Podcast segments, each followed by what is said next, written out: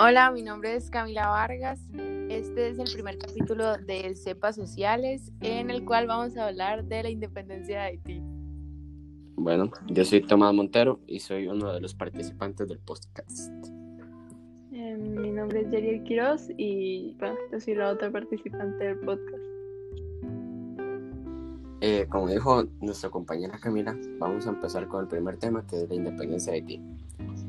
A finales del siglo XVII, la parte occidental de la isla de Santo Domingo estaba en manos francesas. Con el triunfo de, la Revolución Francesa y la Declaración de los Derechos del Hombre y del Ciudadano, se estableció la igualdad de los hombres. Gracias a esto, en 1790, los mulatos y los negros comenzaron a reclamar el fin de la discriminación racial. En 1791, la Revolución haitiana estalló, y la guerra se extendió y fue hasta 1804 que se proclamó la independencia de Haití.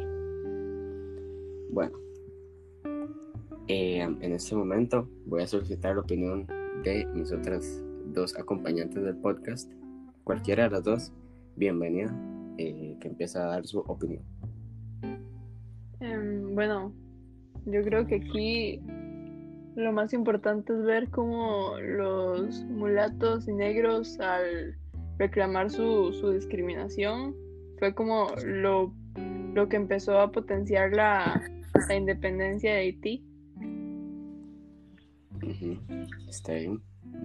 Yo siento que yo siento que debido como a, eso de los derechos del hombre y del ciudadano, que fue por eso que empezó todo lo de la guerra, porque ellos al ya tener como derechos y así, de querían, querían como parar esa discriminación racial que vivían todos los días.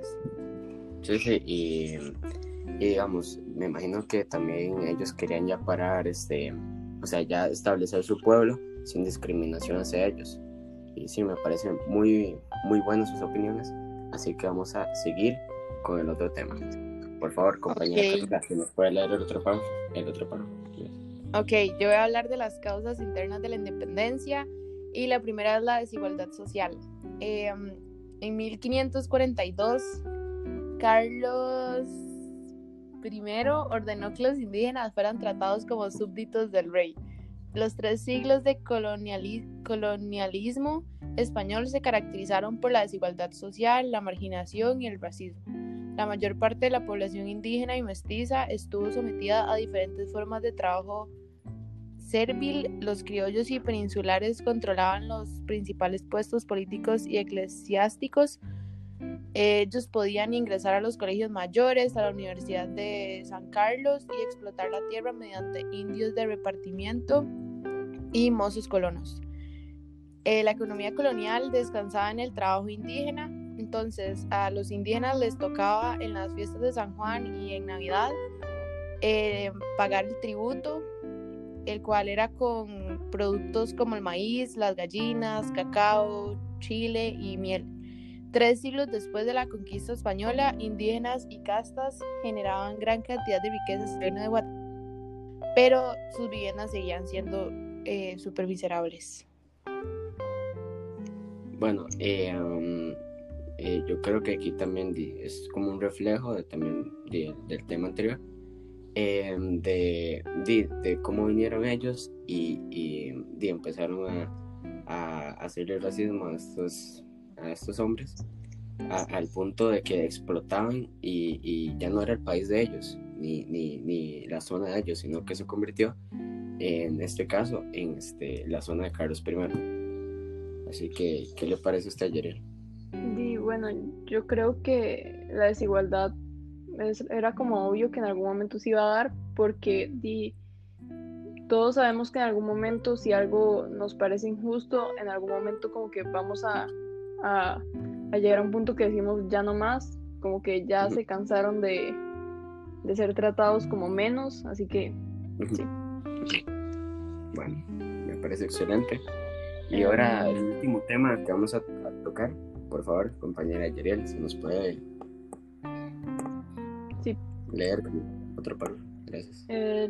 otra causa de la independencia fue la posición social del criollo en donde la población criolla conformó un poderoso grupo económico que agrupaba a terratenientes plantadores, empresarios, mineros, comerciantes, armadores de barcos, etc. El crecimiento económico tuvo efectos políticos, los criollos reclamaban para sí un papel superior en la administración colonial, ya que estaba en manos de los burócratas enviados desde la península, cuyos únicos objetivos eran mantener la subordinación americana a la metrópoli. Yo, yo siento que aquí igual se sigue viendo eso como discriminación, porque los criollos estaban, o sea, lo que querían era que ellos fueran como los más poderosos. O sea, ahí dice que reclamaban para sí un papel superior. Entonces siempre querían como ser más que los demás. Sí, o sea, que se sintieran como los dueños de su zona, digamos. No que se sintieran menos y que unos extranjeros vinieran a robarles sus tierras. Bueno, eh, fue un gusto estar con ustedes. Este es nuestro primer episodio del podcast y los esperamos en el siguiente. Hasta luego. Bye. Bye.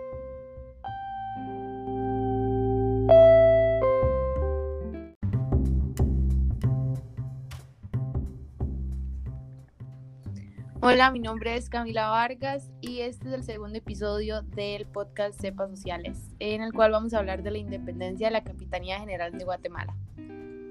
Hola, mi nombre es Tomás. Y yo soy Yeriel Quiroz.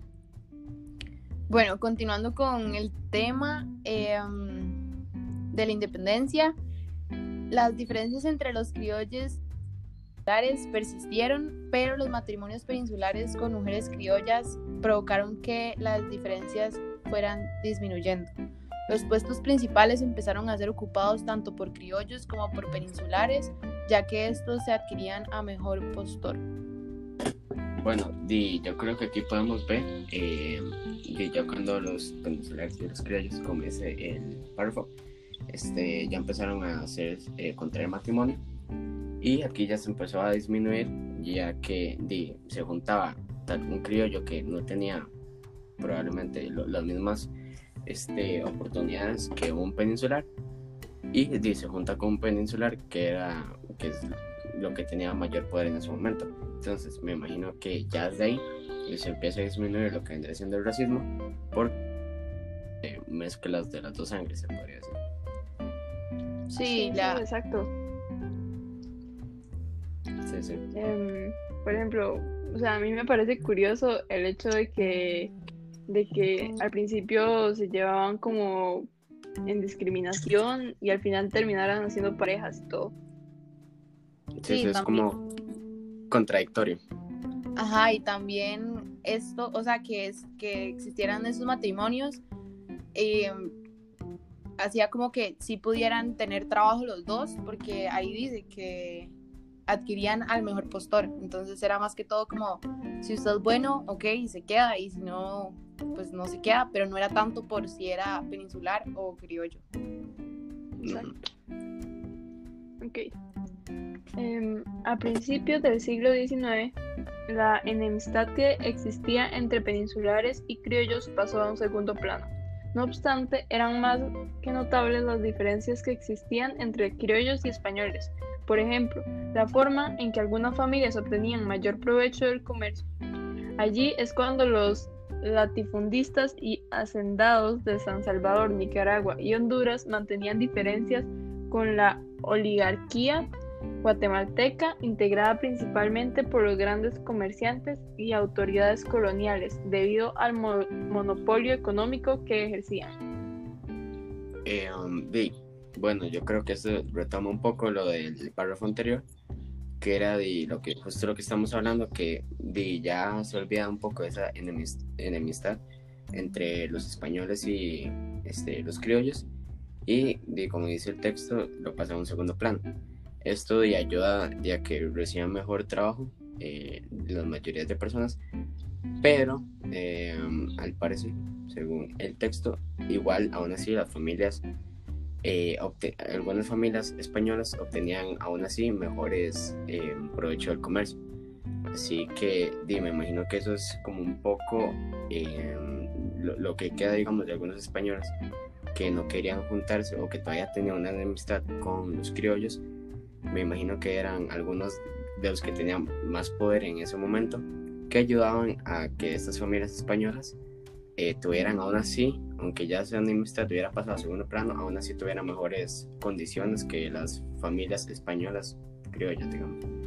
Sí, a mí eso es lo que me parece como interesante, que aunque pasó a un segundo plano, sigue existiendo.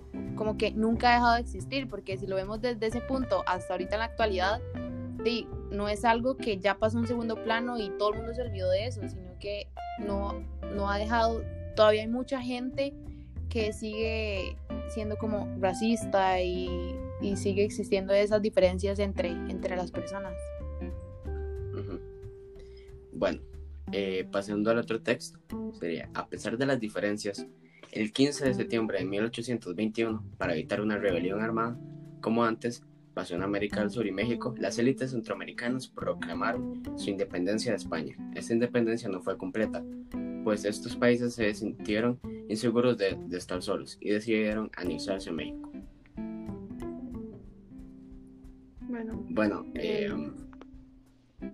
sí, eh, Eh, sí, entonces lo que se puede ver en este texto es ya cuando los países, eh, como dice de América del Sur y México, eh, ya sintieron que no daban más abasto, que ya no querían aceptar más este racismo de género hacia ellos, decidieron hacer su famosa independencia de España. Y como dice en el texto, no fue completa, ya que no se sentían estar seguros estando solos.